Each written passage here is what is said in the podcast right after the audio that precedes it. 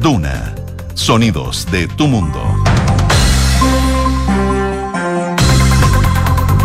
12 con un minuto. Muy buenas tardes. ¿Cómo están ustedes? Bienvenidos a una nueva edición de Ahora en Duna, acá 89.7. Cielos despejados en la capital. Un día primaveral. A esta hora hay 21,9 grados. La máxima va a llegar hasta los 26 temperaturas agradables para los que nos gusta más la primavera-verano. Pero mañana, buena noticia para los más que invernistas, otoñistas, porque la máxima va a ser de 21 y algunos dicen que probablemente podríamos tener algo de gotitas acá en la capital. ¿Cómo están? Bien. Bien. Algo, pero así como una ¿Qué día, chisporroteo. Mañana, miércoles. Mañana. Pero un chisporroteo, Sí, una cosa pero una loca. cosita. Pero igual, después de estos 26 de ayer y hoy día, Claro, pero, pero una cosita, una humedad. no sé. ¿O no? No sé. Tendríamos que verlo mañana. O sea, pero, pero mañana, Mañana- mañana comentamos. Mañana comentamos. Mañana Mañana, comentamos. te confirmo. Mañana te confirmo. Ya, bueno. Bueno, y les cuento también, eh, Viña del Mar y Valparaíso, por ejemplo, a esta hora tienen cielos despejados, 15 grados de temperatura. Concepción, donde nos pueden escuchar en el 90.1, 18 grados con cielos despejados. Y en Puerto Montt, 12 grados, máxima de 16, cielos totalmente despejados, seguro que nos dice la Dirección Meteorológica de Chile. Oye, vamos a estar hablando hoy día de varias cosas, por supuesto. Eh, una de ellas tiene que ver con las repercusiones de la situación Israel-Jamás. Se dio a conocer un video de una ascendente chileno, que tiene ascendencia una nieta de chileno. Sí, una nieta, de de chileno un chileno, sí. Eh, secuestrada por Hamas porque ella había asistido a la fiesta electrónica, habló su mamá. Eh, bien terrible la situación Mm. que están viviendo. Desde Israel dicen que este es un video de propaganda por parte de Hamas, pero claro, la situación sigue y está cada día más tensa a propósito de esto que comenzó el sábado pasado. También les vamos a adelantar un poco de cómo va el Consejo Constitucional. Ayer estuvieron trabajando, votando durante varias horas. Eh, lograron finalmente votar las más de 200 observaciones que había dejado la Comisión de Expertos al proceso diseñado por el Consejo Constitucional. Eh, recordemos que se necesitaba aprobar con 30 o rechazar con, con 33. Si no se lograba ninguna de esas cifras, comisión mixta. Así que varios temas se fueron a comisión mixta. Los temas que yo creo que ya todos estamos familiarizados de donde no hay, no hay hasta ahora algún tipo de consenso. Y en paralelo a esas comisiones mixtas que se abren para negociar, eh, desde sectores de la centroizquierda ya están cada vez más eh, de la mano con la opción de, eh, de rechazar en diciembre. Ya lo están transparentando, dicen que finalmente no hay acuerdo. Eso cuando ya queda poco tiempo para que ya termine este proceso de diseño de una nueva constitución. En otra noticia, y con respecto al caso convenio, siguen eh, los coletazos, podríamos decir, por la no asistencia del jefe de asesores de la moneda, Miguel Crispi, a la comisión investigadora por esta, estas situaciones, por estas tra- transferencias, traspasos a fundaciones y otros. Eh, ayer habló el ministro de Justicia, Luis Cordero, contestando y aplicando lo que fue eh, la mirada del gobierno con respecto a las declaraciones que comentábamos aquí en Ahora en Duna sobre el Contralor General de la República, Jorge Bermúdez, sobre principalmente lo que decía que Miguel Crispi es un funcionario público que ocupa una función pública y recibe recursos públicos. Desde la moneda habló el ministro Cordero y ayer decía que la presidencia tiene un estatus jurídico distinto y que esto, que queda en manos de la Contraloría, que te- tendrá que dictaminar o no, dictaminar o no la categoría que tiene Crispi en este caso, eh, podría marcar un precedente para futuros gobiernos. Así que ya han habido reacciones desde la comisión, desde la UDI, por ejemplo, dicen que aquí el encubrimiento, el, el- blindaje, es el concepto que usaron, el blindaje a uno de los mejores amigos del presidente ya ha llegado al nivel de eh, permear a la misma institución de la presidencia. O sea, ha tomado un cariz algo más complejo. Oye, también vamos a estar comentando las novedades respecto de la Fiscalía Nacional, porque el gobierno presentó hace algún rato atrás un proyecto que busca fortalecer al Ministerio Público y lo que va a permitir esto finalmente es contratar más de mil nuevos fiscales. Habló esta mañana el ministro de Justicia, Luis Cordero, hablando del objetivo central, que es básicamente fortalecer la institución y que sea también esto coherente con las estrategias de persecución criminal y sobre todo eh, con la eficacia de los Por supuesto, vamos a entrar en detalle en eso en unos minutos más aquí en Ahora en Duna. Y bueno, actualización de lo que está pasando en Israel. El ejército calificó de propaganda lo que decía José, este video de esta primera red, eh, que es coincidentemente de ascendencia chilena, pero se suma a el anuncio que hacía el presidente de Estados Unidos de visitar Israel eh, durante las próximas horas. De hecho, mañana miércoles, una visita que ya todos los expertos dicen es altamente peligrosa. Recordemos que está también ahí Anthony Blinken, por lo tanto la situación se va complejizando. Les vamos a actualizar un poco de lo último que está eh, pasando entre Israel y Palestina y también eh, Versalles en Francia. Evacuaron el Palacio de Versalles por una amenaza de bomba. ¿De qué se trata? Les contamos. Y ya está con nosotros Quique Yavar. ¿Cómo estás, Quique? Bien, ¿y ustedes? Bien, todo bien. Qué bueno. Vamos con los Vamos con titulares. Vamos.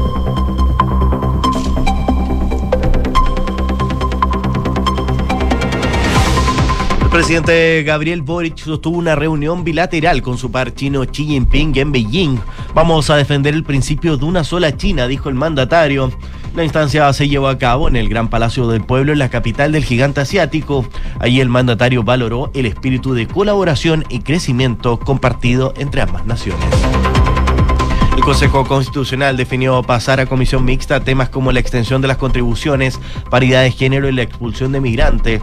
Tras varias horas de trabajo, la instancia votó las cerca de 200 observaciones que realizó la comisión experta al texto emanado por los consejeros. Esta jornada del Pleno terminará de votar las enmiendas presentadas por ellos. El ministro de Justicia, Luis Cordero, volvió a referirse a la disputa jurídica que el gobierno tiene con Contraloría a propósito de la responsabilidad que le cabe a Miguel Crispi respecto a la comisión investigadora del caso Convenios. El titular de Justicia indicó que lo que el Contralor señaló ayer es que no hay jurisprudencia previa en este punto, por lo tanto lo que se dictamine va a ser un criterio que hasta ahora no ha sido establecido. Eso sí, abrió la puerta para que Crispi sea citado por su labor como ex subdere cuando sea citado a responder asuntos en concreto sobre esa labor. El ministro de Hacienda Mario Marcel apuntó a la guerra de Israel como la responsable de las últimas alzas del dólar, enfatizando que esto no depende de nosotros. Esta mañana el billete verde seguía subiendo en el mercado cambiario local, superando la barrera de los 950.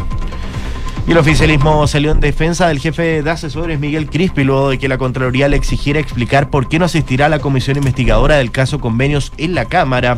La vocera Camila Vallejo afirmó que aquí no hay nada que esconder y todas las respuestas a las inquietudes se han presentado de manera transparente. La Corte de Apelaciones de Santiago concedió las órdenes de no innovar solicitadas por Gendarmería para frenar el ingreso de venezolanos con cédula de identidad sin validar a recintos penitenciarios. Si bien aún no se resuelve el fondo de estos recursos, se paralizó por ahora el ingreso de los extranjeros ilegales a estas cárceles. Tras más de una hora de suspensión por una falla eléctrica, Metro de Santiago restableció el servicio de la línea 2. Los usuarios de redes sociales acusaron una alta congestión al interior de las estaciones del recorrido. Ya se los adelantaban, el presidente de los Estados Unidos, Joe Biden, viajará a Israel el miércoles, según informó el secretario de Estado Anthony Blinken. El mandatario advirtió que se debe eliminar a Hamas, pero afirmó que ocupar Gaza sería un gran error. Junto a esto, las Fuerzas Armadas norteamericanas dispusieron de 2.000 efectivos militares en alerta de despliegue rápido para Medio Oriente. Un alto mando del ejército de Corea del Sur aseguró que Corea del Norte entrenó y vendió armas a Hamas. El representante del Estado Mayor Conjunto afirmó que los servicios de inteligencia de su país trabajan con la posibilidad de que Pyongyang estaría exportando diversas armas a países y grupos armados de Oriente Próximo. El Palacio de Versalles fue nuevamente evacuado este martes tras una amenaza de bomba y permanecerá cerrado durante todo el día. El Palacio también fue evacuado el sábado por la tarde después de una amenaza de bomba que pasara a través de un mensaje anónimo, mientras Francia vive con miedo a ataques terroristas. Gracias, Quique. Gracias a ustedes.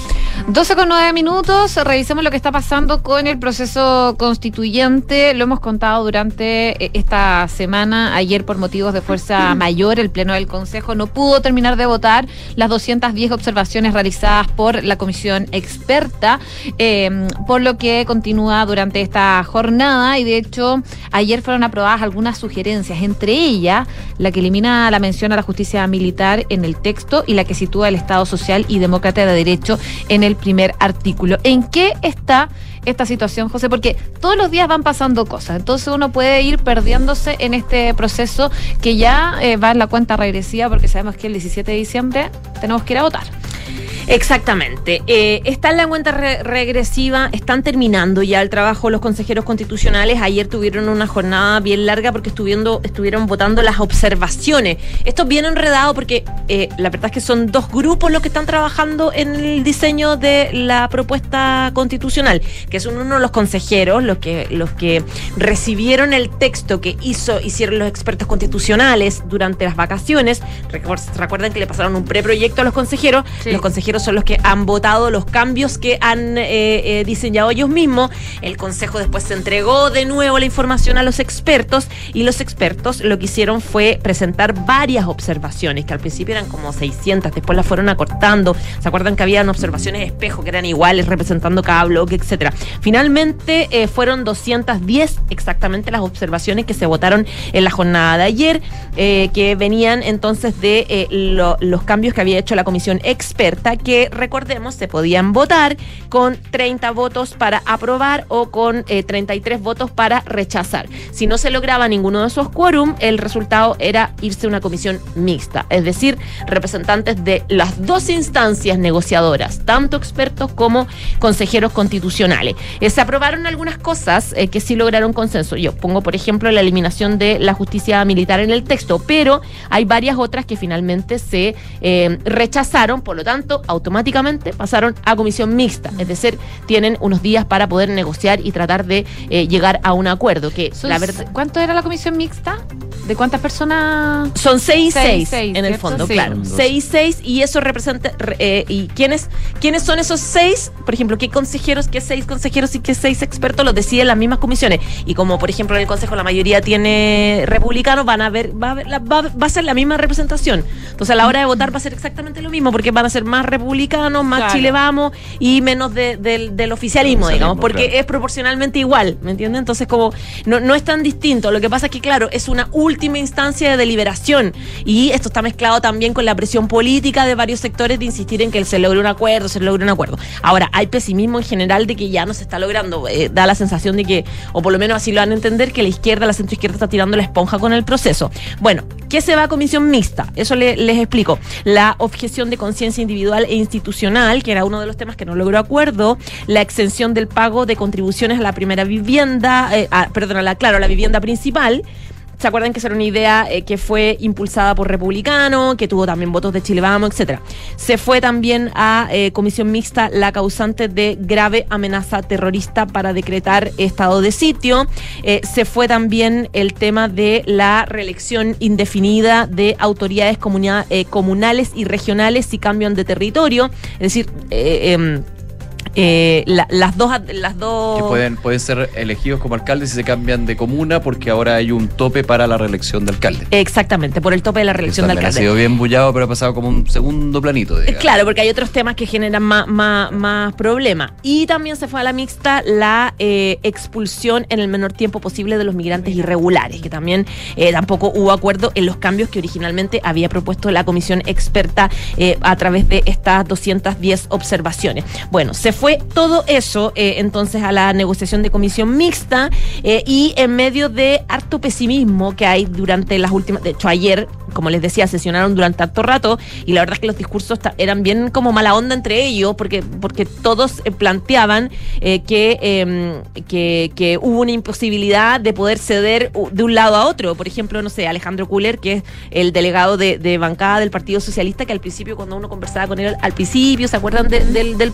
el proyecto? Él se veía como, decía, hay mucho ánimo acá, todos tenemos ganas de conversar. Cuando partió con el ¿te acuerdas cuando, par- cuando se partió, eh, la verdad es que yo veo que podría lograrse un consenso. Bueno, finalmente eso fue muriendo en el camino, porque ahora decía que eh, hay cuestiones que se han corregido evidentemente, pero que no son sustantivas, que no son importantes, porque él reclamaba que el texto en su en eh, no sé, pues texto principal, en su esqueleto principal, es excluyente, es dogmático y es sectario, decía. Y él decía que eh, fue José Antonio Cas quien ha estado constantemente monitoreando la conducta de sus consejeros y revisando que no se salgan absolutamente de nada. Era el reclamo que hacía, que hacía este.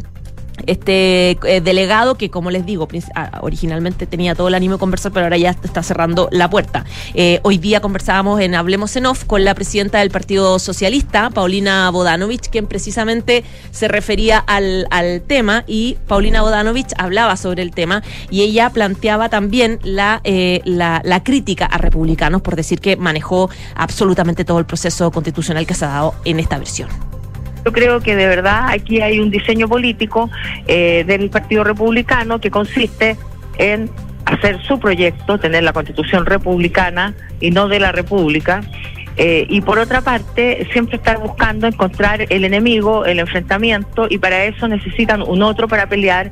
Y desde esa perspectiva, al menos yo no les voy a dar en el gusto de salir a anticipar un resultado, eh, porque de verdad creo que el proceso hay que respetarlo. Bueno, ayer, por ejemplo, eh, como les decía, la sesión fue bien dura, bien difícil. Ayer eh, Arturo Phillips, que es independiente de la UDI, también eh, de eh, consejero, digamos, delegado, él decía que ante tanta injusticia de la izquierda es que nosotros nos habríamos cerrado acuerdos, no puedo callar, decía él, tan injustas como la acusación de consejero del Partido Socialista sobre un supuesto monitoreo de un líder de otro partido a la bancada UDI. Es impresentable, decía, el único partido que ha sido monitoreado por alguien acá es el socialista, eh, más que monitoreado, acarreado por el Partido Comunista, le decía Arturo Phillips a em, sus pares del Partido Socialista, claro, porque en Republicano y en la UDI eh, y en, bueno, en Chile Vamos en general, les critican mucho al Partido Socialista que hayan querido actuar siempre en bloque con el Frente Amplio y con el PC, que no se hayan ido un poco, porque claro, hay sectores del Partido Comunista que no quieren absolutamente ningún acuerdo con Republicano ni con Chile Vamos, no quieren acuerdo, entonces eh, hubo en algún minuto intentos de que los socialistas, eh, tal como en algún minuto pasó con la Convención Constitucional, lograran ser como una suerte de bisagra eh, en acuerdos con la derecha. Bueno, eso no se logró. El Partido Socialista dijo en todos los tonos que no iban a quebrarla el bloque unitario con el Frente Amplio y de ahí está la crítica que le tiraba también Arturo Phillips eh, en esta jornada de ayer. Bueno, esta mañana también conversábamos con el con el senador eh, demócrata Matías Walker, eh, quien, si bien, claro, ellos no tienen representación en el Consejo, sí han estado en las negociaciones. Ya lo hemos explicado un poco, que electoralmente eh, hay muchos expertos y muchos partidos que ven con muy buenos ojos que republicanos y amarillos estén en la discusión, porque la gente los ve como una postura un poco más equilibrada, porque ellos estuvieron con el rechazo, etcétera, etcétera. Bueno, Matías Walker también planteaba reparos a la forma en que ha estado debatiéndose este mm, las últimas discusiones discusiones del, del debate constitucional y hizo un link a propósito de la entrevista, ¿se acuerdan que hizo ayer la ministra del Trabajo, Janet Jara? Sí, donde ella decía, punto también. claro, que la verdad dejó bien la escoba la entrevista, se enojaron hartos del oficialismo cuando ella dijo que, que, mm, que la reforma, que, que, que, mm, la, reforma previsional no se veía perjudicada con lo que quedara de esta constitución o de los cambios que hiciera este la constitución, a pesar de que todo el oficialismo está diciendo exactamente lo contrario. Bueno, Matías Walker habló sobre el tema esta mañana. Y si la propia ministra dice, mire, eh, no hay nada del texto que está saliendo del Consejo, que lo que garantiza es la propiedad de los fondos de los trabajadores, eh, bueno, ¿por qué entonces hacemos esta pausa cuando todo el discurso del gobierno, que yo comparto, es que los adultos mayores, que los pensionados no pueden seguir esperando? Bueno, a eso se suma que eh, el consejero constitucional electo por el escaño de los pueblos indígenas, Aligüen Antileo, ya es el primer em, consejero que anuncia formalmente su voto en contra. Ya dijo, voy a votar en contra porque considero que acá no estamos representados todos, menos los pueblos originarios. por lo tanto, de una exclusión de los pueblos originarios. Claro, él dice que fueron excluidos en el debate, en la opinión, en la votación y que por lo tanto no se sienten representados y, de, hecho, dice textual, nos, nos sentimos excluidos, sentimos una decepción respecto de este proceso, por lo tanto, he sugerido a los 11 pueblos indígenas reconocidos por ley que rechacen esta propuesta al texto constitucional. Es decir, él ya está sumándose al llamado a que eh, se rechace. Recuerdo que, les recuerdo que a fin de año no es que votemos a prueba y rechazo, sino que votemos a favor y en contra. Pero claro, está súper familiarizado esto de la prueba y rechazo, así que todo por el, proceso anterior también. Por el proceso anterior, exactamente. Entonces, él es el primero ya que llama abiertamente a votar en contra en la opción del plebiscito del 17 de diciembre. También llamaba la atención una entrevista que daba la secretaria general del Partido Comunista Bárbara Figueroa, que hace poco que ya estaba dando entrevista. Ella, recordemos que estaba de embajadora en Argentina, se vino porque el partido la llamó, etcétera. Ahora secretaria general. Del Exactamente, secretaria general del PC, y ella dijo, estamos ahora frente a una constitución que claramente no garantiza lo que era el espíritu del debate, un poco ya dándole la mano a la opción de rechazar a la opción. Y ahora institucionalmente los partidos no lo han dicho, sobre todo los partidos de eh, centro izquierda, y la derecha dice, ustedes están, lo que pasa es que están mirando, eh, están mirando las encuestas y están viendo si les conviene o no reconocer algo que supuestamente, claro, algo que supuestamente ya está más que decidido, que es que van a votar en contra de la opción. O sea, por lo tanto, el emplazamiento que hace la derecha es, díganlo al tiro, ¿para qué nos dicen que, que negociemos? Y al final igual van a rechazar y vamos a ceder cosas que finalmente son nuestras banderas de lucha. Entonces ahí es como que es el problema de los dos bandos que están en un, en un, en un como una escalada de desconfianza que hace imposible la posibilidad de, de un acuerdo mm, de mm, comisiones mixtas mediante, digamos. No, no, problema no sé cuando- si se logra acuerdo sí. con las comisiones mixtas con este escenario o con este ambiente. El problema cuando negocia es cuando la negociación se vuelve eterna. O sea, vives negoci- negociando, pero no llega a un acuerdo. Claro. Y cuando hay desconfianza en la negociación, Claro. ahí ya como que Se- se no, no, no hay agua en la piscina para eso. No, de todas maneras. Oye, 12 con 21, cambiemos de tema, actualicemos un poco lo que está pasando con el caso convenios. Ayer lo comentábamos, el Contralor General de la República, Jorge Bermúdez, estuvo exponiendo ante esta comisión investigadora de la Cámara eh, que está revisando estos millonarios traspasos, principalmente ligados a eh, el caso convenio, eh, Seremi de Vivienda de Antofagasta, a organismos sin fines de lucro. Y esa fue la citación. Y ahí salieron varias cosas de las que habló el Contralor Jorge Bermúdez y que están generando repercusiones, sobre todo por el caso de eh, Miguel Crispi, que es eh, jefe asesor de la moneda. Sí, esto está centrado hoy, hoy, porque hace dos días era Javiera Martínez, ahora es Miguel Crispi. Que en el fondo son tres las personas que están ahí como en la mira, Javier Martínez, Miguel Crispi y Giorgio Jackson. Claro, pero Giorgio Jackson, al no ser ya parte del gobierno, Sí. se le excluye un poco del debate y de, y de la de las exigencias que está pidiendo la derecha para poder avanzar en cosas. Ahora es para avanzar en la ley de presupuesto 2024. Recordemos que eh, Javiera Martínez ahí como directora de la DIPRES tiene un rol súper importante que ya se le está cerrando absolutamente porque la acusan abiertamente de haber flexibilizado los permisos eh, para, eh, para entrega de recursos por parte del Ministerio de Hacienda a las organizaciones privadas, todo esto en el marco de este caso que está investigándose con Democracia Viva, que está en la Fiscalía de Antofagasta y que también se, abrieron otras investigaciones también en otras fiscalías regionales. Ayer tú lo decías, comisión investigadora invitó al Contralor y el Contralor ahí se refirió a eh, la decisión que tomó Miguel Crispi, jefe de asesores del presidente Gabriel Boric, que del círculo más que íntimo del mandatario, donde se toman decisiones, etcétera. Y eh, recordemos que Miguel Crispi había tomado la decisión de no ir a, declarar a la comisión investigadora por el caso. eh, con el argumento de que él no es eh, él no es funcionario público, un argumento que de hecho es el que ha manejado insistentemente el ministro de Justicia y eh, pero claro eh, también está esta sensación que tienen en la moneda de que Claro, la, no sé si la palabra es excusa, pero la razón formal es que funcionario público. La razón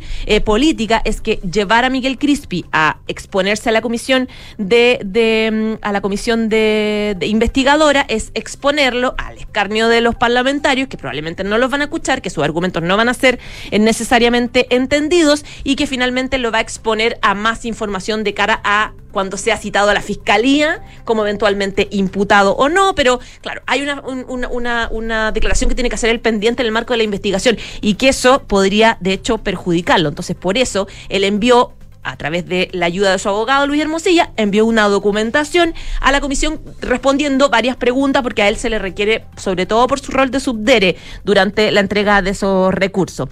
Eh, ayer lo que pasó es que el Contralor aseguró que Crispi tiene que rendir cuentas más allá de la denominación del cargo. No necesariamente tiene que ir, pero sí tiene que explicar por qué él, a su juicio, no debería asistir. Y de hecho, la Contraloría, fue- el Contralor fue duro eh, diciendo que le da un plazo de cinco días al presidente para explicar su ausencia en esta comisión De hecho, ya investigadora. Hay medios que dicen que el oficio llegó a la moneda y hay cinco días hábiles, me imagino, para entregar la- los argumentos. Y ayer el ministro de Justicia dijo, bueno, esto queda en Contraloría. Contraloría tiene que definir si está obligado o no. Claro, exactamente. Eh, en el segundo piso insisten en que esto no estaría sometido a este control propio de un Estado democrático. Eh, hoy día el ministro de Justicia, que está súper enredado en este tema, volvió a hablar y dijo que, eh, bueno, lo que pasa ahora es que se fija un precedente, que va a tener, va a tener consecuencias futuras. Esto tomando en cuenta que no hay precedentes de un jefe de, de segundo piso que haya ido a la moneda. Eh, yo me acuerdo que, a, ¿se acuerdan el asesor de Piñera en la roulette? Sí. Eh, era citado a cada rato al Congreso a dar sí. explicaciones por un montón de cosas y nunca respondió nada. Eh, porque siempre se ha eh, planteado que los asesores del segundo piso son asesores que contienen información muy delicada y probablemente eh, eh, que no puede divulgarse con tanta facilidad respecto del rol del Ejecutivo y las decisiones que toma el presidente Gabriel Boric. Entonces no es que vaya tan fácilmente a hablar uno de esos asesores. De hecho, déjame hacer un punto ahí porque Dale. en, eh, y, y- y lo, lo consigna también la tercera en la mañana. Ah, En Radio Agricultura hablaron con Sí, Cristian con la ruleta, eso mismo estaba viendo. Ay, dale, dale. Está bueno porque dice lo siguiente. Exactamente, eh, bueno, no sabe la, exactamente las circunstancias, así que no me, no me atrevería a opinar. Pero bueno, estoy citando. Eh, el jefe del segundo piso son funcionarios públicos con contratos distintos que un contrato de planta, pero no sé exactamente las circunstancias, no puedo dar una opinión. Eh, en esa línea, el ex asesor presidencial planteó que no conoce la citación, no conozco los antecedentes y no podría opinar.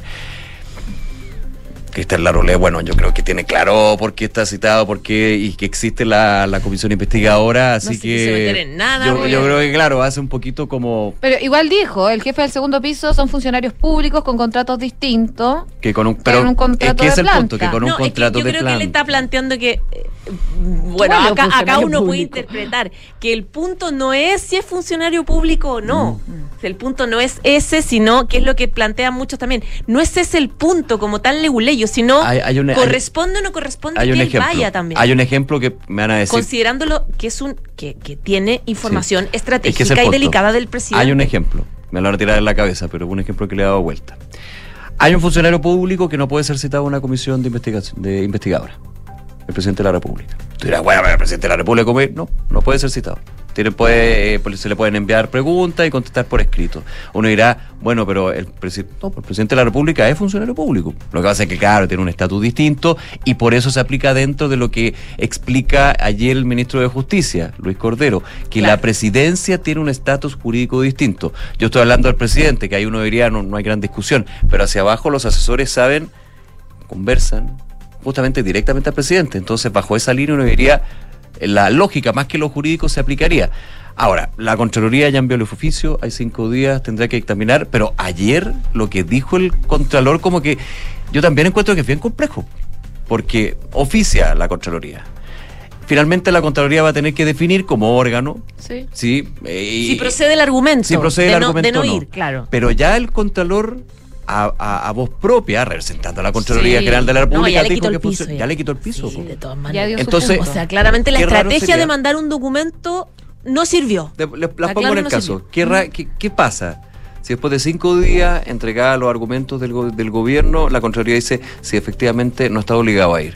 Yo voy al Contralor y le pregunto, ¿pero cómo? Pero usted dijo que- claro, usted dijo otra. Sí. Eso mismo. Sí, Entonces, claro. Sí, hay- ya, hay- ya como que está un poco definido eso. como que ya está prejuzgado, Sí. que, eh, que también es complejo, creo yo, me arriesgo un poco a decir esto, pero creo que así, al Contralor, po.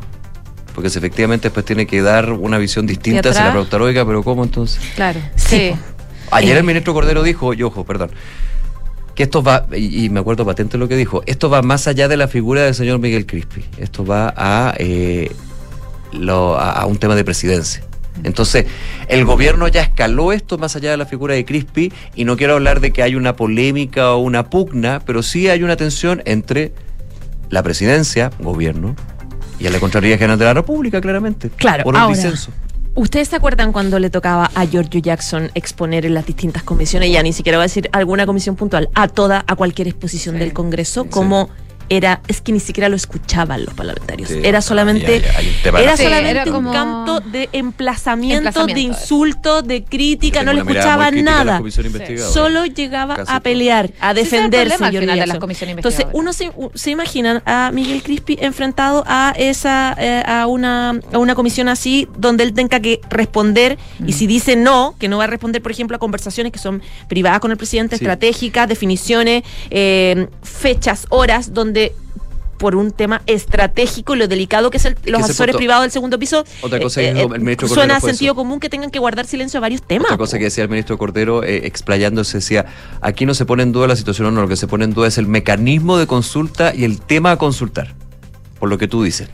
Porque van, van a preguntarle, a, a- ponía en este caso, no lo decía él, yo lo entiendo así, a Miguel Crispi por el tema de convenios o van a preguntar por cuándo, a qué hora y el presidente en qué estaba y... ¿Qué le van a Es que tú sabes que los Eh, diputados es como un- libertad es en ese sentido. pueden preguntar lo que quieran, Porque, cuando el, quieran, porque donde el quieran. mecanismo de la comisión es, usted se sienta con nosotros y nosotros le preguntamos lo que nosotros queremos y el tema que nosotros queramos. Y eso es lo que decía el ministro Cordero, parafraseando lo que apunta. Bueno, en cinco días más vamos a tener algo de respuesta. Gracias, Sí, José. Ya Nos pues. vemos. Chao, chao. Gracias, José. 12 con 30 minutos. Hacemos una pausa, ya regresamos, seguimos con más ahora en Duna.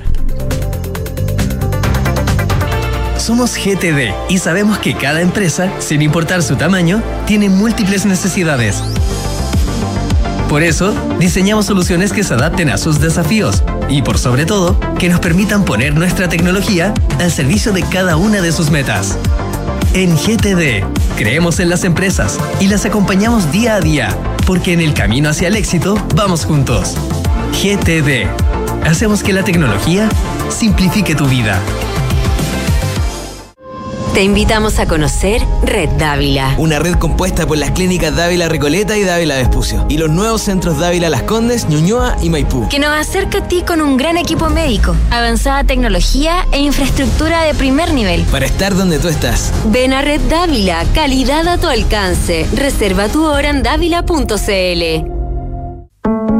Arch Finance diversifica tus inversiones con cripto. ¿Sabías que portafolios de inversión que incluyen hasta un 5% de cripto duplican su rentabilidad anual según datos de los últimos 5 años? En Arch Finance te asesoramos para invertir de una manera segura en cripto a través de productos diversificados que pueden mejorar el rendimiento de tu portafolio. Cripto es mucho más que una moneda, es una nueva tecnología. Agenda una llamada con nosotros en arch.finance. Enfrentar el cambio climático es tarea de todos. Duna, por un futuro más sostenible. Investigadores de la Universidad de Pittsburgh en Estados Unidos, que buscaban opciones más sostenibles para elaborar hormigón, han realizado un inédito hallazgo al convertir este antiguo material de construcción en nada menos que energía. Sus investigaciones, publicadas por la revista Advanced Materials, permitieron determinar que al mezclar el hormigón con residuos orgánicos y bacterias productoras de calcita, que es la base del cemento, además de obtener un material más sostenible y eficiente, también es posible obtener electrodos que al ser presionados liberan electricidad. Estos sistemas de hormigón liviano y sostenible podrán ser utilizados en las ciudades del futuro o smart cities, por ejemplo, permitiendo encender dispositivos de bajo consumo como luces LED en carreteras y autopistas. Acciona, expertos en el desarrollo de infraestructuras para descarbonizar el planeta. Invierte en edificio Mirador Casona en el corazón de la Florida de Hexacón Inmobiliaria. Un proyecto de diseño y vanguardia en un eje estratégico de la Florida. Con departamentos estudio, uno y dos dormitorios desde 2.300 UF y un mix de espacios verdes para sentir la naturaleza en medio de la ciudad. Invierte hoy en edificio Mirador Casona con los beneficios de Smart Invest. Dime, Felipe. Jefe, le tengo mala noticia. Se nos cayó el crédito automotriz. Parece ya no va. ¿Cómo ya no va? ¿Y qué hacemos ahora? Manéjate con Quinto One Business. Quinto One Business. Interesante. Sí, suscríbete a una flota Toyota por uno, dos o tres años y olvídate del pie, permisos, mantenciones y seguros. Conoce más y suscríbete en quinto-mobility.cl. Tres sinónimos de innovar son mejorar, cambiar y Anglo American. Porque en Anglo American hacemos minería desde la innovación y estamos orgullosos de eso. Innovamos al usar energías renovables en nuestras operaciones. Innovamos al reutilizar el 90% del agua en nuestros procesos. Innovamos al impulsar el desarrollo del hidrógeno verde. Con innovación reimaginamos la minería para mejorar la vida de las personas. Anglo American. Desde la innovación lo estamos cambiando todo. Parece que es lejos, pero no tanto. Bienvenido a Lonquimay, tierra de volcanes, senderos únicos, araucaria y calidad de vida. Sí, porque en este rincón de Chile también se pueden encontrar las viviendas definitivas que construyó el MIMBU con el plan de emergencia habitacional. Porque cuando se construyen cambios, se construyen sueños. Conoce más sobre el plan de emergencia habitacional en www.mimbu.cl. Ministerio de Vivienda y Urbanismo. Gobierno de Chile.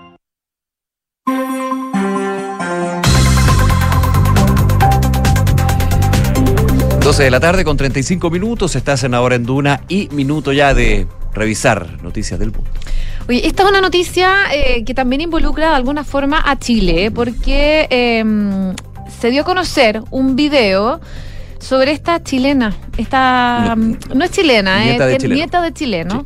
Tiene ascendencia chilena y eh, por supuesto han habido varias reacciones a raíz de eso. Habló su mamá, eh, ella decía mi hija es una leona, decía Karen Chef Chem, la madre de esta joven franco-israelí.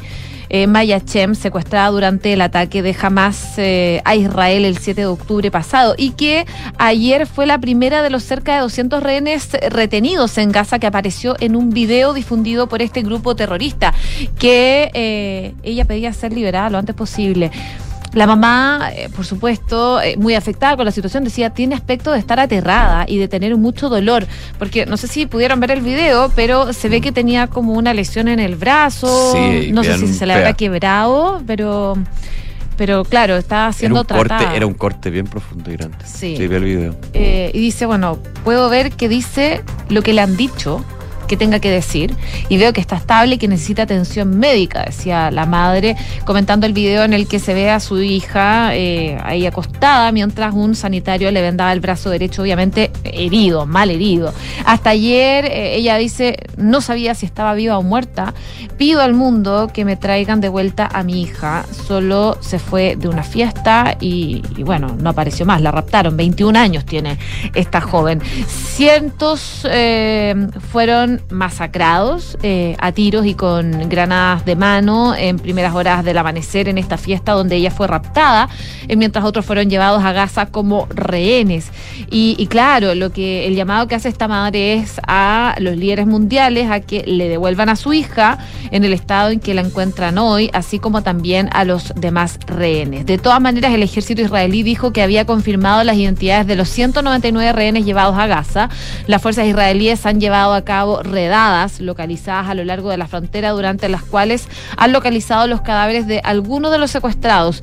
La última de estas operaciones tuvo lugar, de hecho, el martes, según lo que están informando, y le consultaron por qué su hija fue capturada viva entre tantos muertos, y la madre especulaba que quizás fuera de las primeras en ser aprendidas, porque ya a las 7 y 17 de la mañana habían enviado un mensaje informando a su familia de que les estaban disparando y pidiendo ayuda.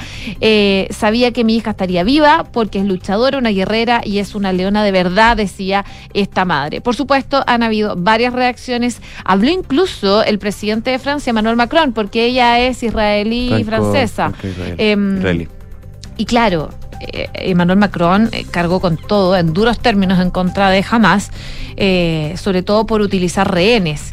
Eh, y en un mensaje divulgado por el Elicio, eh, Macron denuncia eh, que esta toma de rehenes representa eh, la significación odiosa y reclama la liberación inmediata y sin condiciones de esta joven. En el video eh, que les comentaba, claro, se puede ver a Maya secuestrada y desde Israel están catalogando este video que se difundió como eh, meramente propaganda. 12 de la tarde con 38 minutos. Ya han sucedido cosas también alrededor del mundo, no directamente relacionado, pero sí en el contexto y en los tiempos, digamos, donde se da este conflicto entre Israel y Hamas. Fíjate que el fin de semana en distintos puntos muy turísticos de Francia tuvieron que ser evacuados producto de amenazas de bombas. Bueno, uno de ellos el Palacio de Versalles que nuevamente tuvo que ser evacuado durante este día martes. Por razones de seguridad, el Palacio de Versalles evacúa hoy a los visitantes y cierra sus puertas, estableci- el establecimiento a través de su cuenta de ex. Eh, el sábado fue evacuado el Palacio de Versalles por la tarde después que una amenaza de bomba pasara a través de un mensaje anónimo. Esto en el contexto de eh, la alerta roja que se mantiene en Francia eh, por eh, el temor a eventuales ataques terroristas. Ya hubo una persona fallecida, asesinada, digamos, durante las últimas horas por un ataque justamente que tendría relación con causas extremistas. El sábado también fueron desalojados en París el Museo del Louvre y la estación de Lyon. Alerta que se producen en un momento en que se reforzaban las medidas de seguridad en el país por el conflicto entre Israel y Hamas, y en particular por el atentado yihadista del viernes en un liceo de Agá, en el que un terrorista ruso, originario del Cáucaso, asesinó con un arma blanca a un profesor e hirió a otras tres personas de este centro.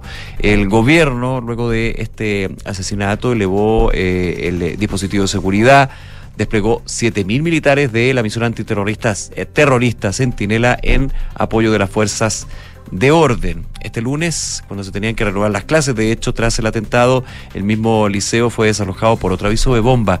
Como en los otros casos, eh, no se encontró ningún artefacto. Así que está bastante movido mm, el tema y de hecho ayer muy, muy, muy complejo, muy terrible lo que sucedió en Europa, pero en Bruselas. Sí. Eh, estaban en pleno partido de la Eurocopa, se tuvo que suspender luego de que eh, muriera una persona producto de un sospechoso que hoy también murió. Él fue contra, está la investigación evidentemente, pero se abalanzó contra dos seguidores de la selección de fútbol de Suecia, eh, en el que en un tercero resultó herido. Eh, bueno, el sospechoso falleció este martes por las heridas de bala que eh, sufrió durante mm, la detención. Es Abdesalem, él de origen tunecino y que estaba ilegalmente en Bélgica, según confirmó el primer ministro de ese país, Alexander De Croo, en una rueda de prensa antes que fuese alcanzado por los disparos de un policía de un café. Está movida la cosa. Sí, y, y solo para ir cerrando el tema, el presidente de Estados Unidos, Joe Biden, va a realizar una visita eh, mañana. Mañana, sí. Está Anto- Anthony Blinken, bueno, hizo la avanzada. Sí, hizo está- la avanzada. Volvió a, a Israel. Así es, tal cual. El presidente lo que se espera que haga es reforzar la solidaridad de Estados Unidos con Israel y el compromiso con su seguridad, lo que había dicho Anthony Blinken, eh, a propósito de esta visita que va a hacer mañana eh, Joe Biden. Y ojo que con una postura que ya ha hecho pública en una entrevista el día de ayer, el presidente Biden dijo que había que apoyar a Israel, pero que sería un gran error incursionar o ocupar la franja de Gaza. Sí. Entonces, claro, es como te apoyamos, pero Pero calma. una cosa así. Así que habrá que ver qué pasa con esta, con la importancia que tiene Estados Unidos en términos de apoyo para Israel a nivel histórico. Histórico. Sí, claro. Oye, y me quedo también unos minutos en Estados Unidos eh, en otro tema, porque un juez federal ha prohibido a Donald Trump atacar a los fiscales, al personal judicial y a posibles testigos involucrados en este caso penal que lo acusan de intentar revertir la derrota del 2020. La jueza Tania Chutkan ha asegurado en Washington que no va a permitir que Donald Trump quien se declaró inocente, lanzar una campaña de difamación previa al juicio contra las personas involucradas. Dijo, a ningún otro acusado penal se le permitiría hacerlo.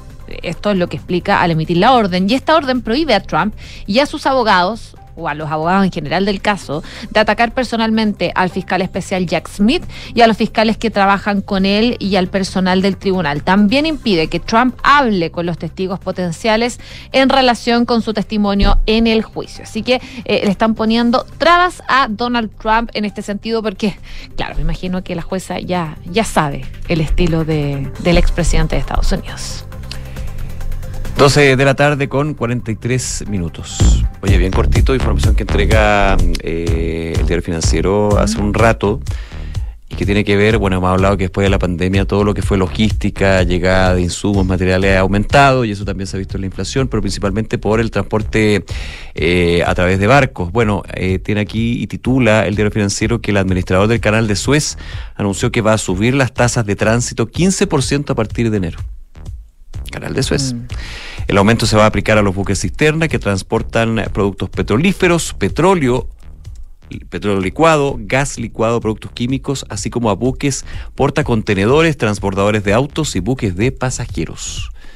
Eso quiere decir que si te suben la tasa de tránsito un 15%, traspaso a costo en los distintos productos. Así que hay que ir viendo, esto a partir de enero, hay que ir viendo ahí eh, qué pasa con, lo que pueden ser alzas en precios, principalmente por esa medida, y si otros pasos, digamos, en términos del transporte marítimo, toman también una resolución parecida. Oye, y haciendo la previa del dólar, eh, habló el ministro Mario Marcel, porque claro, sabemos que el dólar no ha parado de subir en las últimas semanas, impulsado principalmente eh, por varios factores, pero uno de ellos claramente tiene que ver con lo que está pasando en el conflicto bélico entre Israel y Hamas, lo que ha gatillado también el nerviosismo de inversionistas que, eh, como es habitual en este tipo de casos, ha decidido refugiarse en esta divisa estadounidense. Y bueno, esta mañana el dólar seguía subiendo en el mercado, no sé a cuánto estará ahora, lo va a revisar el Nico en unos minutos más, eh, pero está a 9.50. Ahora Ha bajado. Ha bajado. No, no, está bajando. pero está ahí, subió harto después de que... Ha estado entre se dio 9.45, cote- coqueteando, como se diría, con los 9.50. Ahora está en con 944 pesos con 10 centavos. Está cayendo, de hecho, 4 pesos. Claro, pero... Ayer, cayó, ayer subió 11 pesos. Pero que baje mucho no, no se espera. Y hay algunos analistas que están instando al Banco Central a actuar para que al menos suspenda su programa de venta de dólares para restarle este impulso al rally alcista que está amenazando con eh, volver a los mil pesos, eh, los temidos mil pesos. Un panorama eh, al que se refirió de hecho hoy día el ministro Mario Marcel y él decía, estos movimientos del dólar tienen que ver con factores que son de carácter global, particularmente en los últimos días ha sido el conflicto entre Israel eh, y ya ha generado un aumento de la incertidumbre a nivel global. Y como ocurre a menudo, cuando hay incertidumbre global, los mercados se mueven hacia activos que consideran seguros y en este caso el dólar. Eso eh, aprecia el dólar respecto de otras monedas, decía el jefe de las finanzas públicas. Y por último, decía que va a ser clave cómo vaya evolucionando el conflicto, en el sentido que si se involucraran otros países, particularmente países productores de petróleo que están en la misma región o no, pero eh, claro, al final es un tema externo que está afectando el precio del dólar acá en Chile. Oye, a esta hora la Bolsa de Comercio de Santiago está subiendo el IPSA 1% a 5.911,55 puntos y en 945 pesos está a esta hora el dólar. Después de ahora en Duna, por supuesto, y cartas notables, información privilegiada para seguir lo que está sucediendo con los mercados. 12 con 46 minutos. Francesca Ravizza, ¿cómo estás? Hola, Fran. Muy bien, ¿y ustedes? Bien. Es hoy. Bien. Es, Es hoy, a las hoy. 6 de la tarde, ¿no? A las 6 de la tarde juega Chile con Venezuela en Venezuela. En Venezuela. Eh, un partido eh, en Maturín, en, en el estado de Mónagas. Eh, Chile se enfrenta y, re- y visita a una Venezuela crecida y en un terreno, en un territorio que es complicado para Chile porque la temperatura de mm, Maturín es en promedio de 37 grados, es un promedio al que los chilenos en general, salvo... Hoy no sé la humedad. a. Te lo voy a buscar. Ya, 60% de humedad, dice Mira que el sabe. climatólogo de Gracias. Radio Duna. Eh, Monchito. Monchito. Bien, Monchito. Imagínate, Gracias. 60% de humedad Oye, y 37 grados es duro, sobre todo para nuestros futbolistas chilenos que vivimos en un país que, no el es- promedio de temperatura en general no son 37 grados, ni siquiera yo te diría en el verano, no es un pro- No. eh, son promedios como por ventanas de, ya, pero no voy a poner a hacer análisis del clima chileno. Pero lo harías muy bien, yo lo sé. No estamos ¿Qué para ha, eso. hecho, qué ha hecho Berizzo para poder capear el calor o adaptarse más Eso que capear al calor? Eh, dice que ellos no están evitando el calor, sino que están enfrentando la temperatura. ¿Y cómo se hace? Adaptándose. Se están exponiendo a estas altas temperaturas en horarios similares a los que van a jugar. Ayer a las 6 de la tarde, de hecho, entrenaron allá y les, les recomendó a los jugadores que en el hotel duerman sin aire acondicionado. Que para tener 37 grados, 35 para aire acondicionado, eh, Es no, no te para, nada. Para nada. Y eso es para Imagínate la dormida. Valory. Yo no duermo. Igual, si nos vamos a poner a discutir ahora del aire acondicionado, hay distintas corrientes del aire acondicionado. Es verdad. Hay quienes se En resfrían con el aire acondicionado. La eterna pelea en la oficina Sí, por el aire también en acondicionado. los hoteles, cuando uno va a prender el aire, o o en la noche Ya, en la casa pero- duerme con el aire Pero en la acondicionado. noche cuando hace calor es muy difícil dormir. Sí, aparte hay quienes no duermen con aire acondicionado porque no pueden con el ruido. No, sí, de verdad, hay muchas No. corrientes, no, no, por eso Ya, te digo. pero hay- perdón, te desvié. Te desvié. Oh, oh, estamos yendo a otro lado.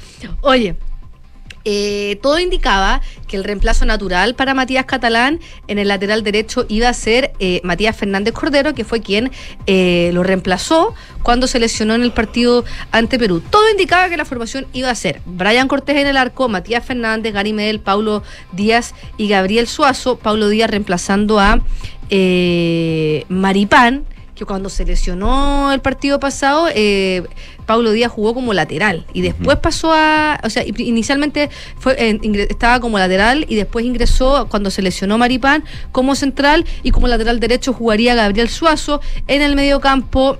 eh, Rodrigo Echeverría, Charles Arangui, Víctor Méndez y Diego Valdés, y en el ataque Alexis Sánchez y Ben Britton. Pero en las últimas horas, los periodistas que están en, en, en Venezuela y que pudieron ver y, estar más cerca de, de cómo se está preparando la roja, dijeron que Eduardo Berizzo probó a uno de los jugadores que llamó de emergencia para, para este partido eh, debido a las lesiones, que es eh, Felipe Loyola, una carta clave en el esquema de Berizzo para la selección chilena sub-23 que va a estar en los Juegos Panamericanos de Santiago 2023 y fue probado ayer en la práctica. La historia de él es bastante particular porque es formado en Colo Colo, se fue de Colo Colo donde no podía tener titularidad, se fue a jugar y lo compró Fernández Vial. Y cuando Fernández Vial descendió a segunda división, en algún minuto incluso pensó en retirarse del fútbol con 20 años, finalmente eh, se fue a Huachipato, quien es dueño del 50% de su pase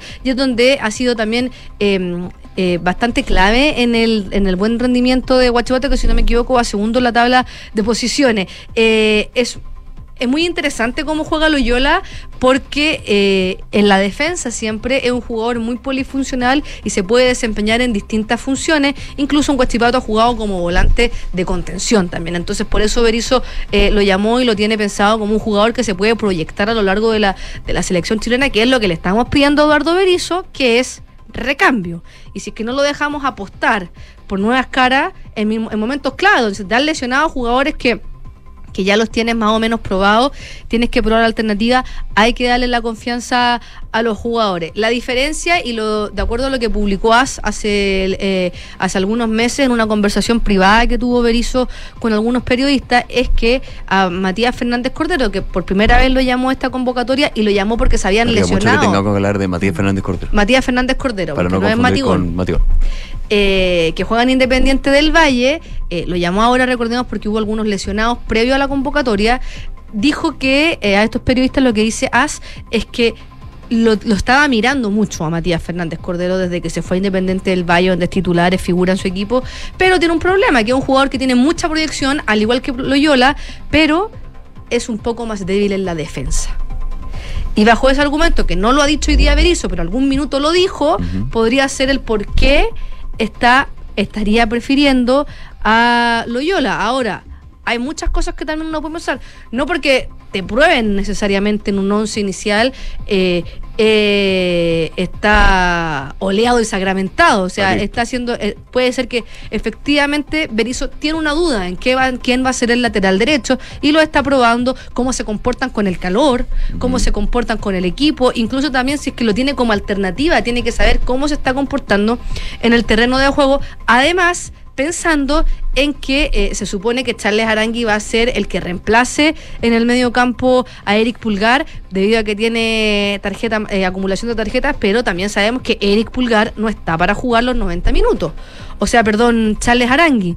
eh, estaba lesionado, jugó los últimos 15 minutos, que lo hizo a gran nivel la Charles Arangui, porque el, el nivel que tiene Charles Arangui es indiscutivo, indiscutible, pero físicamente no está al 100% y seguramente nunca más lo va a estar Charles Arangui por una cosa de edad, por una cosa de las lesiones, de que los tiempos de recuperación no son iguales. Y en este recambio Berizzo también tiene que pensar en que las grandes figuras del fútbol chileno de la que Alexis Sánchez ha dicho que no quiere que le, sigan llamando generación dorada, pero de la selección que fue la generación dorada y que consiguió eh, estar en la Copa Confederaciones, dos Copas de América, eh, logros históricos en mundiales también, está ya eh, de salida, pero su calidad técnica y su jerarquía y el conocimiento que tienen del fútbol, todavía no hay nadie que les esté haciendo el peso en la selección y es por eso que tiene que saber jugar con los tiempos y en qué minuto ocupar a estos jugadores, porque como se acuerdan cuando pasaba con el mago Valdivia, que en un minuto en la etapa final de su carrera no estaba para jugar los 90 minutos, jugaba una hora,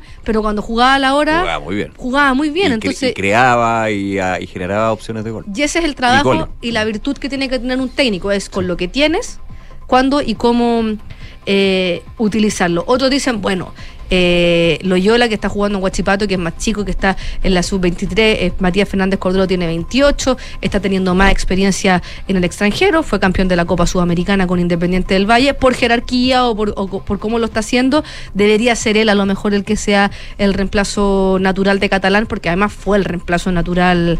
Pero estos son partidos muy distintos. ¿Y por qué digo eh, que es importante este aspecto de la defensa?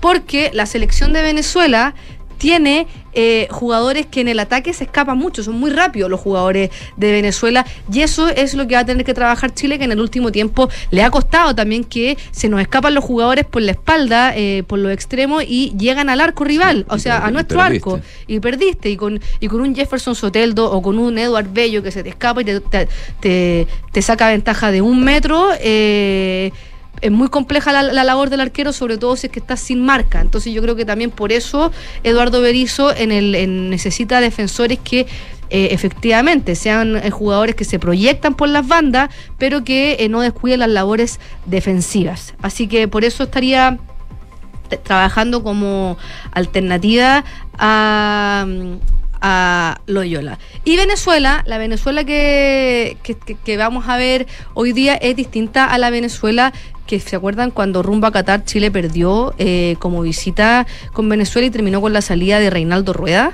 Ese, ese partido, eh, Venezuela, desde el final de las clasificatorias de, de- de Qatar, empezó un plan nuevo que era clasificar al Mundial del 2026, sobre todo porque ahora ah, van a haber 6,5 cupos para clasificar, por lo que se abren más oportunidades, y en ese contexto Venezuela se presenta como un rival directo de Chile a pesar de que históricamente le hemos ganado, eh, eh, hemos tenido solamente tres derrotas en los últimos 29 partidos, pero eh, este plan comenzó con Peckerman al mando de la selección de Venezuela, donde finalmente por diferencias con la federación renunció y designaron como sustituto al Bocha Batista, que es hermano de Sergio Batista, campeón del mundo en México 86 con la selección de Argentina y toda su carrera la ha hecho como entrenador de selecciones juveniles. La selección de Venezuela es la primera selección adulta que tiene el Bocha eh, a su cargo y debutó en marzo con la Vino Tinto y... eh,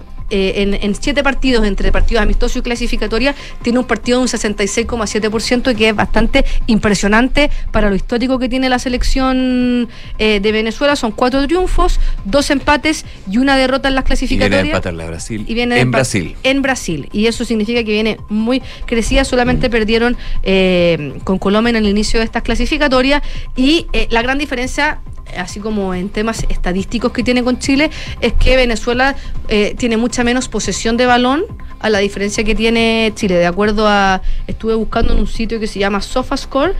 Eh, en, estos, en estos tres partidos que se han jugado en las clasificatorias, Chile tiene un promedio de un 55% de posesión del balón contra un 38% que tiene eh, Venezuela. Este porcentaje aumenta en Venezuela cuando jugó de local.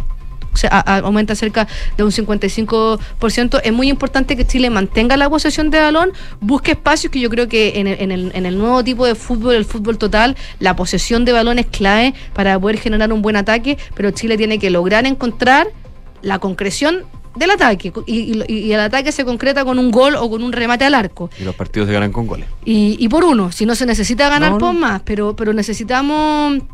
Eh, a Chile le falta esa concreción. Vamos a ver cómo se comporta Ben Britton eh, en el ataque, porque Oye, con el eh, calor. con el calor, porque en su llegada al Villarreal al- en, en España, lo que más le ha costado es la adaptación al clima de esa parte de España, muy distinta a la que él está acostumbrado eh, en, en Inglaterra. Así que seguramente Ben Britton eh, no va a estar, y a lo mejor ahí entra Marcelino Núñez, Ah, como nos claro. preguntaba ayer un auditor y, y- y Eduardo Berizzo estaría manejando también esas alternativas. Así que el partido de hoy día es clave para Chile porque Chile viene con un triunfo, tiene que ganarle a un rival que históricamente le ha ganado sin desmerecer al rival, pero eh, hay que seguir con el pie derecho y, y- y tratar de terminar el año eh, con buenos resultados. Muy cortito también, eh, Cristian Garín está jugando el ATP 500 de Tokio, empezó jugando en las quali y avanzó a los octavos de final tras derrotar al local Sho Shimbakuro, que es 143 del ranking. Cristian Garín en 94.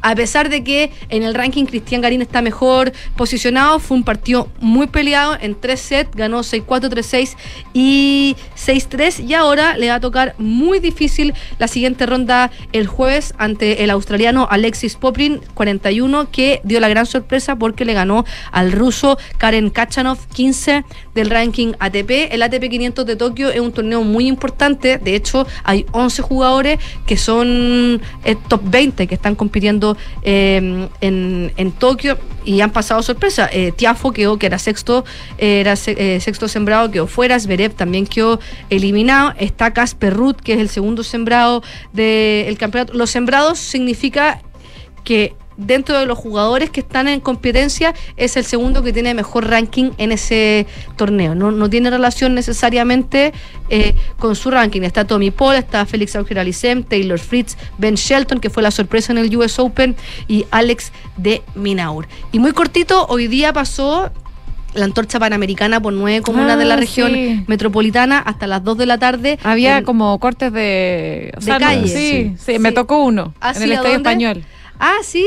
pero una pista, no, no estaba Es que en generando. el, en el. Estadio Español, no, es que en el Estadio Español es sede de pelota vasca. Ah. Porque iba a pasar por Vitacura, pasó por Escuela Militar. Ya. Quizás te no sé, pero puede ser. Pero, pero el Estadio Español va a estar estos días. eh, mm, el, tra- el tránsito van a haber carabineros y Sí, seguridad. había harto carabinero. Porque se juega pelota vasca ahí. Ah, mira qué Es, bien. es- es sede de Tres días para los panamericanos parte el viernes. el viernes la inauguración. Así que no, súper bien. Entretenido. Pasó por aquí la antorcha por Escuela Militar y no la vimos. Sí, ahora estaba leyendo que hubo un problema con unos carteles. ¿Qué pasó? Ah, que está la, tra- el, La llama al inglés. Sí. Pero yo no me había dado cuenta, fíjate. ¿Y cómo debería ser? Cuéntalo, cuéntalo, ¿cómo fue? Espect- eh, sale espectadores por aquí, spectators here, pero sale con E spectators. Y es con S, cine. Ah, Sí. Y yo vi un meme que decía Ni Open English, atrevido para tanto. Pero yo recuerdo que cuando vi un par, como que mi, mi cerebro no hizo ese. No hizo ese- la no, conexión. mal, mal, mi- Es que mal no mi- somos nativos, no somos nativos, no somos, no inglés. somos bilingües. Spectator, spectator, ah, spectator, bueno, spectator, espectador, está bien. entiendo. pues, Spectator. No, es, es cine, es con ese. Gracias, Fran. Mañana comentamos el partido. Nos vemos. Que estén muy bien. Cuídate. Una con un minuto, tenemos que ir rápidamente a una pausa comercial. Seguimos revisando informaciones aquí en Ahora en Duna. En Credicorp Capital nos centramos en ser aliados estratégicos de nuestros clientes para cumplir sus objetivos con nuestro portafolio de inversiones de carácter global. Siente la confianza invaluable de contar con asesores financieros que le agreguen valor a tus decisiones. Conoce más sobre nosotros en credicorpcapital.com. En Sonda, desarrollamos tecnologías que transforman tu negocio y tu vida, impulsando la innovación y el desarrollo de soluciones que acompañen la transformación digital de las organizaciones. Cuenta tú también con el respaldo, agilidad y eficiencia del líder en transformación digital. Descubre más en sonda.com. Sonda, tecnologías que transforman tu negocio y tu vida. Sonda, make it easy. ¿Supiste que en la alemana de Vitacura inauguraron una nueva urgencia gínico-obstétrica? Sí, atención 24/7 y con un equipo especializado para nosotras. Además, está al lado del nuevo servicio de imágenes mamarias, que quedó más amplio y cómodo. ¡Qué bien! Me encanta que la alemana se preocupe por sus pacientes. En Clínica Alemana trabajamos para entregarte una mejor salud. Más información en clínicaalemana.cl. Clínica Alemana. Si es tu salud, es la alemana. Hay un lugar donde se conectan todas las cosas buenas de volver a trabajar. Comodidad y ubicación, espacios y flexibilidad, seguridad y privacidad. Un lugar donde se conecta lo mejor de cómo se hacían las cosas y de cómo se harán. Un lugar donde todo encaja, todo fluye y todo funciona. Office Hub Costanera, donde todo se conecta. ¿Y tú, ya elegiste el Hub como tu nuevo lugar de trabajo? Descubre más en officehubcostanera.cl. En el nuevo GLE de Mercedes-Benz, cada camino es una posibilidad para disfrutar un nuevo refugio de comodidad y seguridad a toda prueba, para experimentar el más alto nivel de diseño y deportividad, para conducir la elegancia. Tu identidad ya tiene un nombre. Nuevo GLE de Mercedes-Benz. El destino lo eliges tú. Nuevo GLE de Mercedes-Benz. Descubre tu camino. Encuéntralo en kaufman.cl y en nuestra red de sucursales a lo largo de Chile. En Cervecería AB InBev soñamos en grande para crear un futuro con más motivos para brindar. En Chile estamos hace más de 30 años con marcas legendarias como Corona, Budweiser, Stella Artois y Becker. Elaboramos nuestros productos con energía 100% renovable. Llevamos agua potable a más de 12 comunidades con escasez hídrica en el país y lideramos iniciativas de educación e inclusión laboral para mujeres y jóvenes. En Cervecería AB InBev, vamos por más. Conoce más abeinbev.cl. Este 2023, los fondos mutuos Scotia nuevamente fueron reconocidos por premios Salmón y Morningstar, gracias a una sólida gestión de inversiones con asesoría experta y su respaldo global. Hazte cliente y dale un impulso a tus inversiones. Una app para gestionar vacaciones, enviar a firmar documentos desde donde sea que estés. Sí, eso y mucho más es posible con Talana. La plataforma de recursos humanos más descargada y mejor valorada. Estés donde estés, revisa y gestiona la información de tu equipo. Talana tiene todo lo necesario para que tu día a día laboral sea más simple y eficiente. Conoce más en talana.com.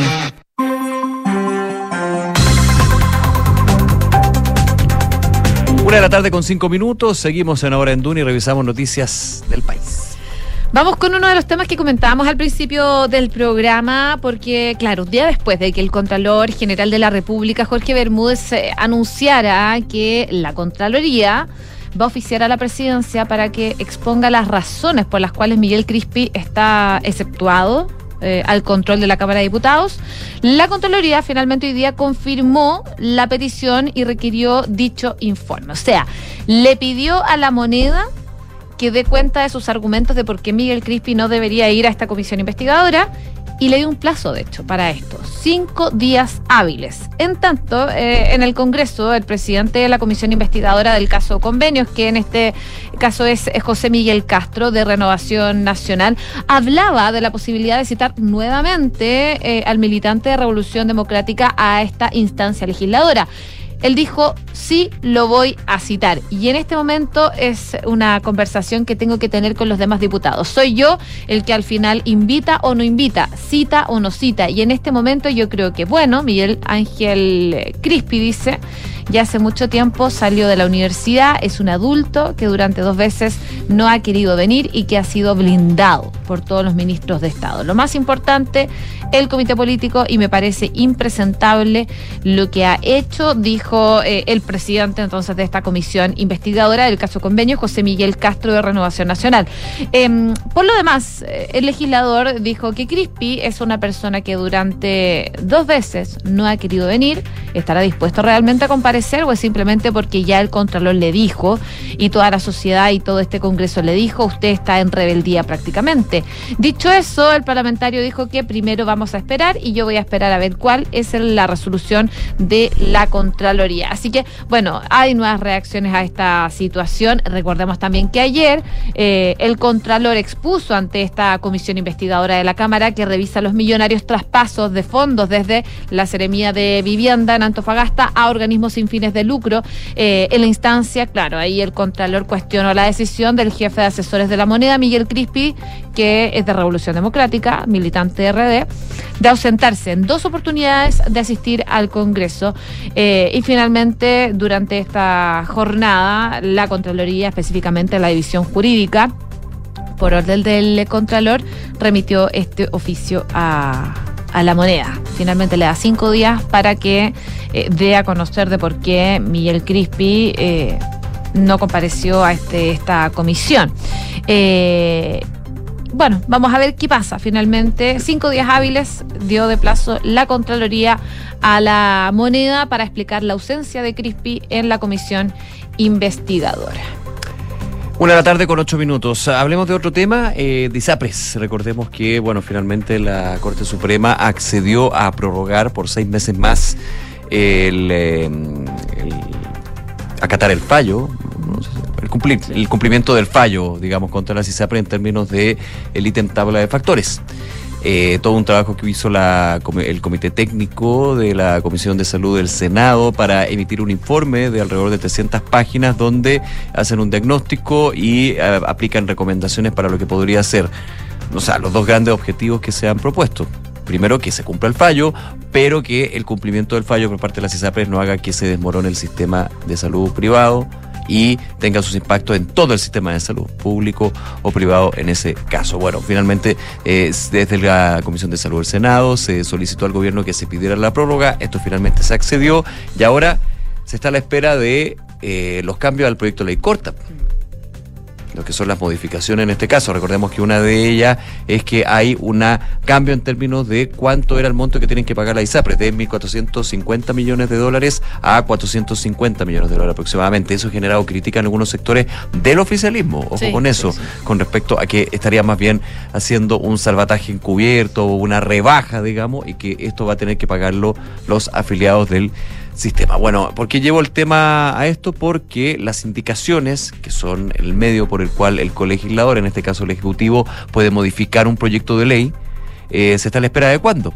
Bueno, la ministra de Salud, Jimena Aguilera, contactó a los senadores de la Comisión de Salud, según una nota de la tercera, para pedir postergar la fecha original, que era el 20 de octubre, o sea, en dos días más. Ah, sí. Estamos a 17. Que se había propuesto para el ingreso de las indicaciones. En concreto, la ministra Aguilera solicitó a los parlamentarios 15 días más de plazo, lo que se va a evaluar en la Comisión de Salud, que se va a efectuar este martes. De hecho, debería estar siendo la Comisión de Salud del Senado, donde se va a tomar entonces la petición por parte de la ministra de Salud para 15 días más de plazo cuando la fecha original era el día 20. Bueno, son 300 páginas, digamos, del informe, hay varios puntos, pero yo me aventuro y me adelanto, me da la idea de que estos 15 días más de plazo, más que eh, preparar las indicaciones, que va a ser algo importante, es socializar las indicaciones con los propios.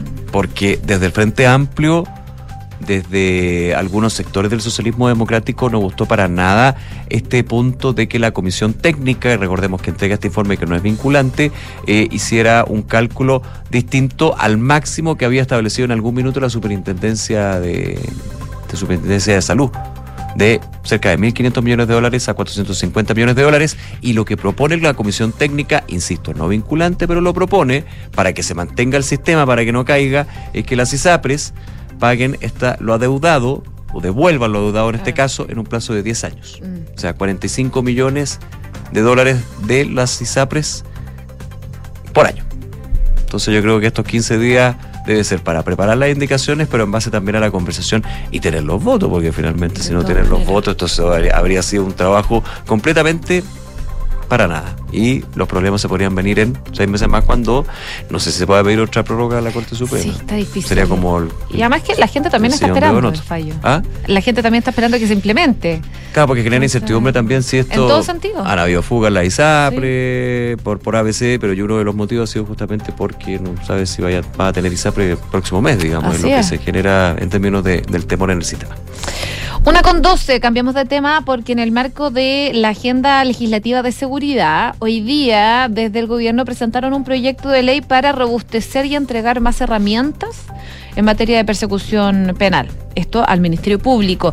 Fue en una ceremonia entonces que se realizó el día de hoy eh, una presentación de esta iniciativa que va a ser enviado después al Congreso para que se tramite legislativamente, em, y en donde estuvieron presentes los ministros del Interior, Carolina Tobá, quien está ejerciendo como vicepresidenta, recordemos que el presidente Gabriel Boric continúa en su gira en China, también estuvo el ministro de Justicia Luis Cordero y el ministro de Hacienda Mario Marceli. Por supuesto, eh, uno de los implicados, el fiscal nacional Ángel Valencia. Lo que explicaba el ministro de Justicia es que es necesario reforzar las herramientas y mecanismos del Ministerio Público, no solo pensando en una persecución penal más eficiente, sino que también en un contexto en el cual el fenómeno criminal ha cambiado, tal cual vienen demostrándose en cifras. La propuesta legislativa es consecuencia entonces de una mesa de trabajo del Ministerio Público, de la DIPRES y el Ministerio de Justicia. Y su objetivo central es que el fortalecimiento institucional sea coherente finalmente con las estrategias de persecución criminal, sobre todo con la eficacia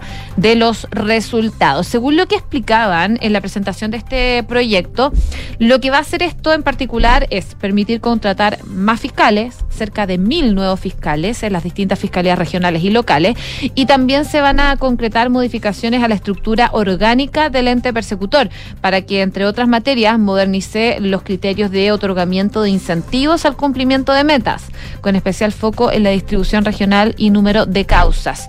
Eh, también habló la ministra del Interior, Carolina Toa, y decía que la forma en que como gobierno estamos enfrentando los problemas de seguridad tiene una lógica, eh, tiene una visión, y es que tenemos que salir de las trincheras para enfrentar los desafíos que tenemos.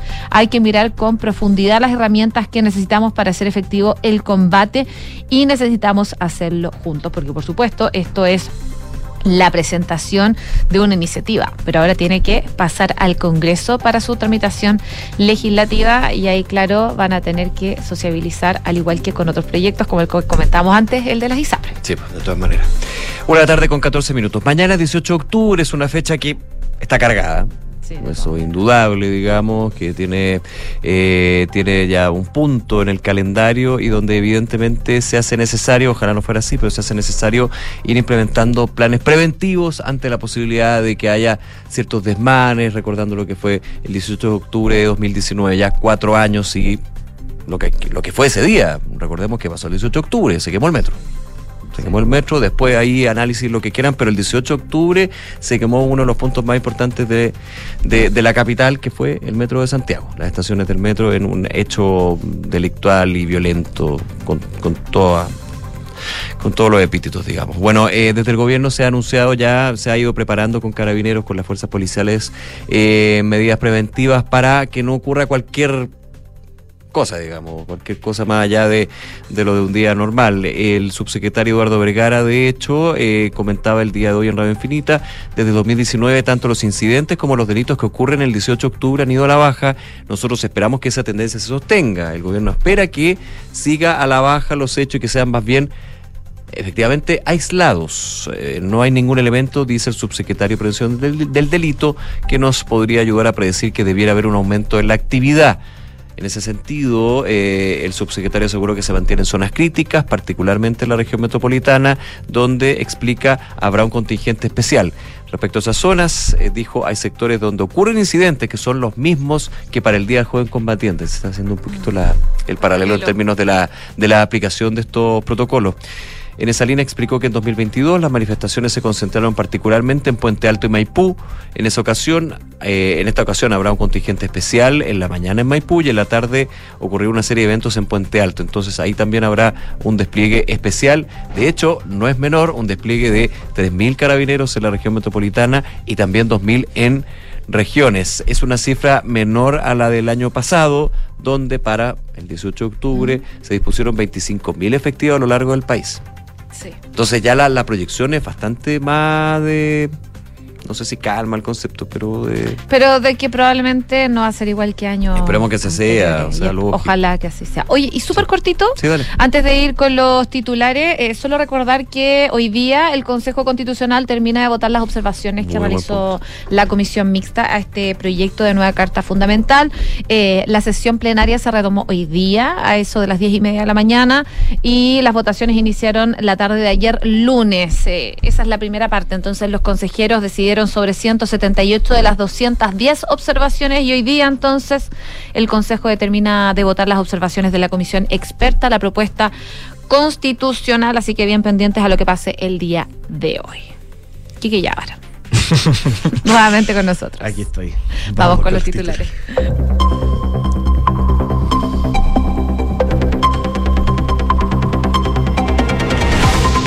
Contraloría le dio cinco días a la moneda para que explique la ausencia del jefe de asesores de la presidencia, Miguel Crispi, a la comisión investigadora de la Cámara de Diputados.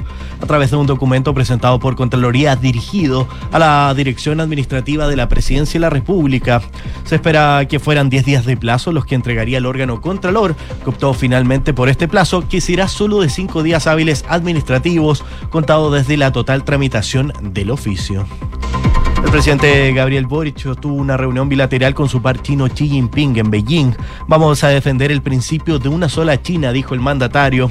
La instancia se lleva a cabo en el Gran Palacio, se llevó a cabo en el Gran Palacio del Pueblo, la capital del gigante asiático.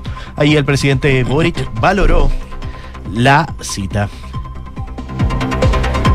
El Consejo Constitucional definió pasar a comisión mixta a temas como la exención de contribuciones, paridad de género y la expulsión de migrantes. Tras varias horas de trabajo, la instancia votó las cerca de 200 observaciones que realizó la comisión experta al texto emanado por los consejeros. Esta jornada el Pleno terminará de votar las enmiendas presentadas por estos mismos. Ministro de Justicia, Luis Cordero, volvió a referirse a la disputa jurídica que el gobierno tiene con Contraloría a propósito de las responsabilidades que le cabe Miguel Crispi respecto a la comisión investigadora del caso Convenios. El titular de Justicia indicó que lo que lleva el Contralor señaló ayer es que no hay jurisprudencia previa en este punto, por lo tanto lo que se dictamine va a ser un criterio que hasta ahora no ha sido establecido. El senador y presidente de la Comisión de Salud, Juan Luis Castro, confirmó que el gobierno pidió una prórroga para ingresar indicaciones a la ley corta de ISAPRES. La comisión aceptó hoy la prórroga por unanimidad y de esta forma será presentada el próximo viernes 3 de noviembre. General director de Carabineros, Ricardo Yáñez, anunció que Carabineros se preparó a través de una planificación especial, como se hace todos los años, por una nueva conmemoración del 18 de octubre, aunque indicó se espera una jornada tranquila. La máxima autoridad policial agregó que vamos a tratar de estar desplegados en todos los asuntos para mitigar o evitar que ocurran situaciones que puedan afectar a las personas particularmente. Los servicios de inteligencia europeos se pusieron en estado de alerta por posibles atentados terroristas, como demuestran los recientes ataques mortales en Francia y Bélgica, con el telón de fondo de la guerra entre Israel y el movimiento islamista Hamas. Los servicios de inteligencia deben vigilar además un eventual efecto de contagio, máxime que se da cuando un atentado es grabado y subido a las redes sociales. El Ministerio de Sanidad palestino anunció que desde iniciado el conflicto entre Hamas y Israel, las víctimas fatales palestinas llegan a 3.000 y la cifra de heridos se elevó a 12.500. Este dato marcó un aumento de unos 200 muertos desde el último anuncio oficial el lunes por la noche y tras una nueva jornada de bombardeos israelíes. Gracias, Kike. Gracias a ustedes. Nos vemos. Credit Corp Capital es un holding dedicado a la prestación de servicios financieros con presencia en Colombia, Chile, Perú, Estados Unidos y Panamá. Conoce más en creditcorpcapital.com. Y la transformación digital de tu empresa nunca estuvo en mejores manos. En Sonda desarrollan tecnologías que transforman tu negocio y tu vida, innovando e integrando soluciones que potencian y agilizan tus operaciones. Descubre más en sonda.com. Sonda Make It Easy. Nos vamos, muchas gracias por acompañarnos. Todos nuestros contenidos, por supuesto, están en duna.cl y sigan a nuestra sintonía. Ya viene cartas notables y después información privilegiada. Que esté muy bien. Buenas tardes.